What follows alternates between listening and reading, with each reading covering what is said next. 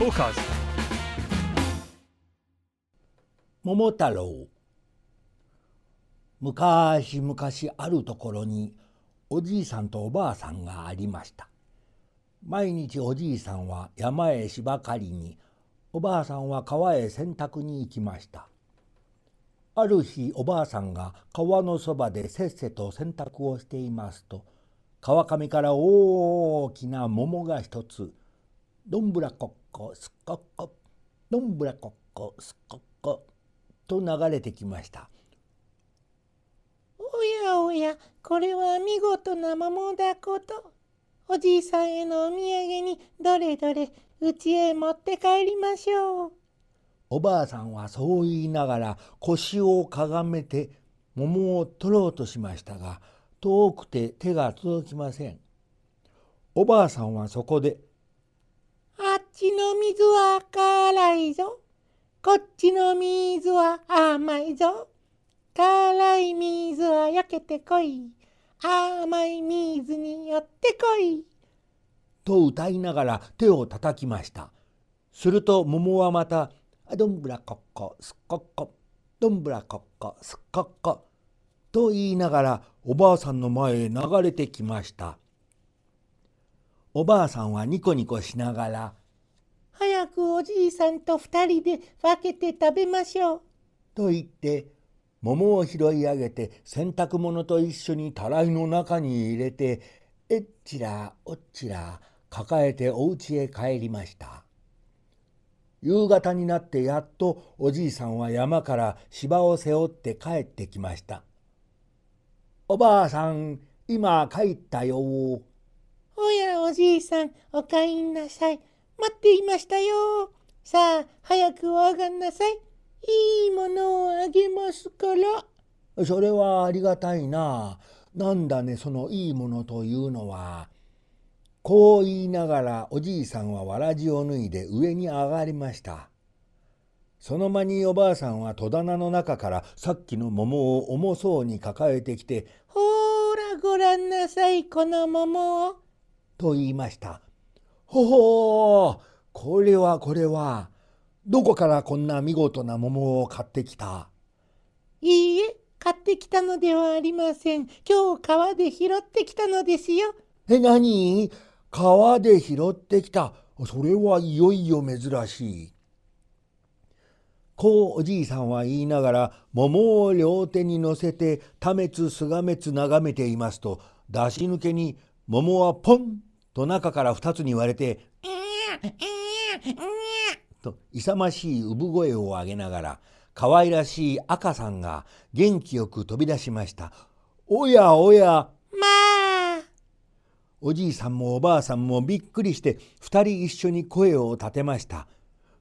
まあまあ私たちが平勢どうかして子供が一人欲しい欲しいと言っていたものだからきっと神様がこの子を授けてくださったに違いない。おじいさんもおばあさんも嬉しがってこう言いました。そこで慌てておじいさんがお湯を沸かすやらおばあさんがむつきを揃えるやら大騒ぎをして赤さんを抱き上げて産湯を使わせました。するといきなり「うん!」と言いながら赤さんは抱いているおばあさんの手を跳ねのけました。おやおやなんという元気のいい子だろおじいさんとおばあさんはこう言って顔を見合わせながら「あっはっはっはっは」と面白そうに笑いました。そして桃の中から生まれた子だというのでこの子に桃太郎という名をつけました。おじいさんとおばあさんはそれはそれは大事にして桃太郎を育てました。桃太郎はだんだん成長するにつれて当たり前の子供に比べてはずっと体も大きいし力がバカに強くて相撲を取っても近所の村中でかなう者は一人もないくらいでしたがそのくせ気立てはごく優しくておじいさんとおばあさんによく孝行をしました。桃太郎は15になりました。もうその自分には日本の国中で桃太郎ほど強いものはないようになりました。桃太郎はどこか外国へ出かけて腕いっぱい力試しをしてみたくなりました。するとその頃方々外国の島々を巡って帰ってきた人があっていろいろ珍しい不思議なお話をした末にもう何年も何年も船を漕いでいくと遠い遠い海の果てに鬼ヶ島というところがある。悪い鬼どもがいかめしい黒金のお城の中に住んで方々の国からかすめ取った尊い宝物を守っていると言いました。桃太郎はこの話を聞くとその鬼ヶ島へ行ってみたくってもういても立ってもいられなくなりました。そこで家へ帰ると早速おじいさんの前へ出て「どうぞ私にしばらくお暇をください」と言いました。おじいさんはびっくりしてお前どこへ行くのだ？と聞きました。鬼ヶ島へ鬼征伐に行こうと思います。と桃太郎は答えました。ほうそれは勇ましいことだ。じゃあ行っといで。とおじいさんは言いました。まあそんな遠方へ行くのではさぞお腹がお好きだろう。よしよしお弁当をこしらえてあげましょう。とおばあさんも言いました。そこでおじいさんとおばあさんはお庭の真ん中に「えんやらえんやら」大きな臼を持ち出しておじいさんが杵を取るとおばあさんはこね取りをして「あペンタラコッコペンタラコッコペンタラコッコペンタラコッコ」とお弁当のきびだんごをつき始めました。きびだんごがうまそうに出来上がると桃太郎の支度もすっかり出来上がりました。桃太郎はお侍の着るような陣羽織を着て刀を腰に刺してきびだんごの袋をぶら下げました。そして桃の絵の書いてある軍船を手に持って「ではお父さんお母さん行ってまいります」と言って丁寧に頭を下げました。じゃあ立派に鬼を退治してくるがいい。おじいさんは言いました。気をつけて怪我をしないようにおしよ。とおばあさんも言いました。何？大丈夫です。日本一のきびだんごを持っているから。と桃太郎は言って。ではごきげんよう。と元気な声を残して出て行きました。おじいさんとおばあさんは門の外に立っていつまでもいつまでも見送っていました。桃太郎はずんずん行きますと大きな山の上に来ました。すると草むらの中から「ラッラッ!」と声をかけながら犬が一匹かけてきました。桃太郎が振り返ると犬は丁寧にお辞儀をして「桃太郎さん桃太郎さんどちらへおいでになります?」と尋ねました。鬼ヶ島へ鬼征伐に行くのだ。お腰に下げたものは何でございます？日本一のきびだんごさ。一つください。お供しましょう。よしよしやるからついてこい。犬はきびだんごを一つもらって桃太郎の後からついていきました山を降りてしばらく行くと今度は森の中に入りました。すると木の上から「と叫びながら猿が一匹駆け下りてきました。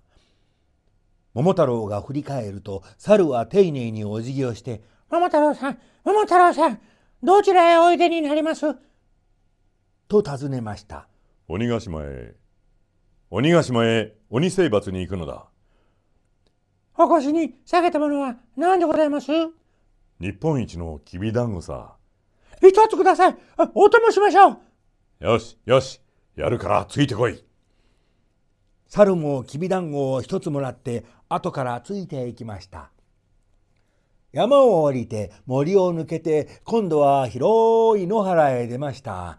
すると空の上で「キーキー!」と鳴く声がしてキジが一羽飛んできました。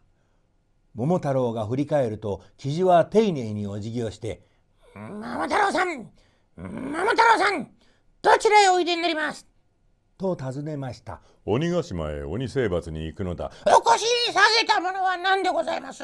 日本一のきびだんごさ。一つください。お供しましょう。よしよしやるからついてこいキジもきびだんごを一つもらって桃太郎の後からついていきました犬と猿とキジとこれで三人までいい家来ができたので桃太郎はいよいよ勇み立ってまたずんずん進んでいきますとやがて広い海端に出ました。そこにはちょうどいい具合に船が一艘つないでありました。桃太郎と三人の家来は早速この船に乗り込みました。私は漕ぎ手になりましょう。こう言って犬は船を漕ぎ出しました。私は舵取りになりましょう。こう言って猿が舵に座りました。私は物見を務めましょう。こう言ってキジがへさきに立ちました。うららかないいお天気で真っ青な海の上には波一つ立ちませんでした。稲妻が走るようだと言おうか矢をいるようだと言おうか目の回るような速さで船は走っていきましたほんの1時間も走ったと思う頃へさきに立って向こうを眺めていた記事が「あれあれ島が!」と叫びながらパタパタと高い羽音をさせて空に飛び上がったかと思うとスーッとまっすぐに風を切って飛んでいきました。桃太郎もすぐ生地の立った後から向こうを見ますとなるほど遠い遠い海の果てにぼんやり雲のような薄黒いものが見えました。船の進むに従って雲のように見えていたものがだんだんはっきりと島の形になって現れてきました。あ見える見える鬼ヶ島が見える桃太郎がこう言うと犬も猿も声をそろえてと叫びました。みるみる鬼ヶ島が近くなってもう硬い岩で畳んだ鬼のお城が見えました。いかめしい黒金の門の前に見張りをしている鬼の兵隊の姿も見えました。そのお城の一番高い屋根に生地が止まってこちらを見ていました。こうして何年も何年も漕いでいかなければならないという鬼ヶ島へほんの目をつぶっている間に来たのです。桃太郎は犬と猿を従えて船からひらりと丘の上に飛び上がりました。見張りをしていた鬼の兵隊はその見慣れない姿を見るとびっくりして慌てて門の中に逃げ込んで黒金の門を固く閉めてしまいました。その時犬は門の前に立って日本の桃太郎さんがお前たちを成敗においでになったのだぞ。開けろ開けろと怒鳴りながら、どんどん扉を叩きました。鬼はその声を聞くと震え上がって余計一生懸命に中から押さえていました。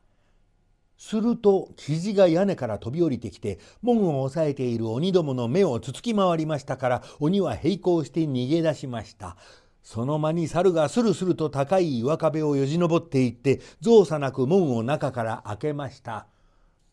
うわと時の声を上げて桃太郎の主従が勇ましくお城の中に攻め込んでいきますと鬼の大将も大勢の家来を引き連れて一人一人太い鉄の棒を振り回しながら「おー」